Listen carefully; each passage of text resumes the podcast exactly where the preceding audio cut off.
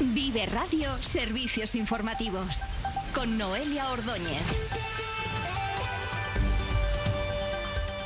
Buenas tardes, comenzamos servicio informativo en Vive Radio. Hasta ahora 7 grados en la capital burgalesa, 9 en Aranda y hasta 12 en Miranda. La economía burgalesa para este 2024 se prevé que sea continuista y sin grandes cambios con los datos que ha dejado 2023.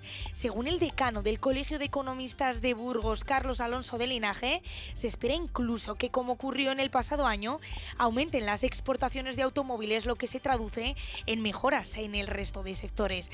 Es cierto, ha reconocido Alonso de Linaje que existe una incertidumbre económica por la crispación política o el conflicto en el Mar Rojo, pero la dependencia de las exportaciones exportaciones que tiene Burgos no es mala, al contrario, permite diversificar la demanda. Es muy difícil que haya caídas eh, significativas en muchos mercados. Si uno está solo en el mercado español, pues tiene muchísimo más riesgo y tiene mucha más dependencia. Por lo tanto, yo creo que el tener una parte importante en el sector exterior es algo que nos da una fortaleza eh, significativa. No obstante, sí se hará un pequeño agujero cuando no llegue la materia prima, pero espera que no sea así.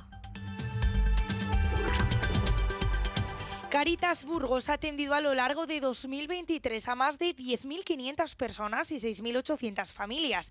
En un ambiente económico duro han invertido en ayudas económicas un millón de euros, de los cuales la mitad corresponden a fondos propios gracias también a los 680 voluntarios que tiene la entidad. Mario Vivanco es el delegado de Caritas en Burgos. Medio millón prácticamente sería de fondos propios, ayudas económicas y, en adelantos, ¿no? Es decir, que, que empleamos pues porque muchas de las ayudas ¿no? que tienen derecho de organismos oficiales, pero claro, mm, tardan y la gente tiene que comer al día siguiente. De hecho, para este año nuevo en curso con cuatro líneas de actuación, la prevención para que la pobreza no se herede, la cobertura de las necesidades básicas, la promoción y el empleo y la cooperación internacional.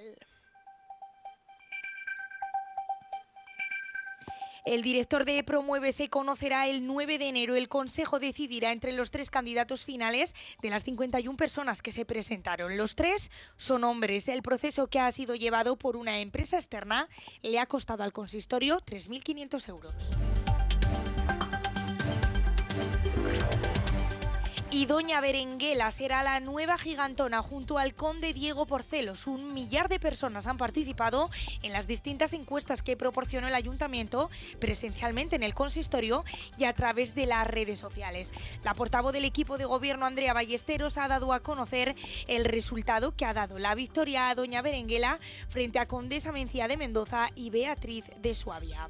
486 votos han sido para Doña Berenguela, 350 para Condesa Mencía y 109 para Beatriz de Suabia. Con lo cual, bueno, pues les presentamos la nueva eh, gigantona, que va a ser Doña Berenguela, que será quien acompañe al conde Diego Porcelos.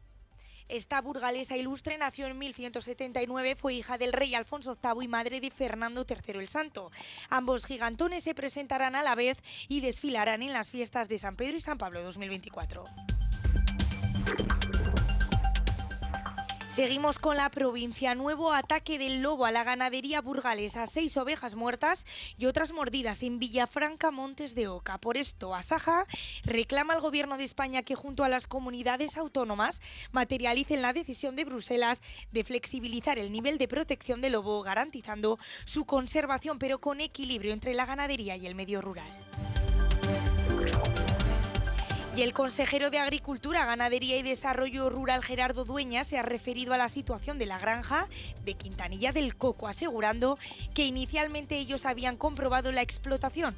Lo que se aprecia luego en el vídeo da a entender que a 800 metros de la granja puede haber una irregularidad. La Junta esperará que el juzgado termine sus trabajos para invertir y sancionar si fuese necesario. Hasta aquí la información local. Continuamos ahora con más noticias en Vive Radio.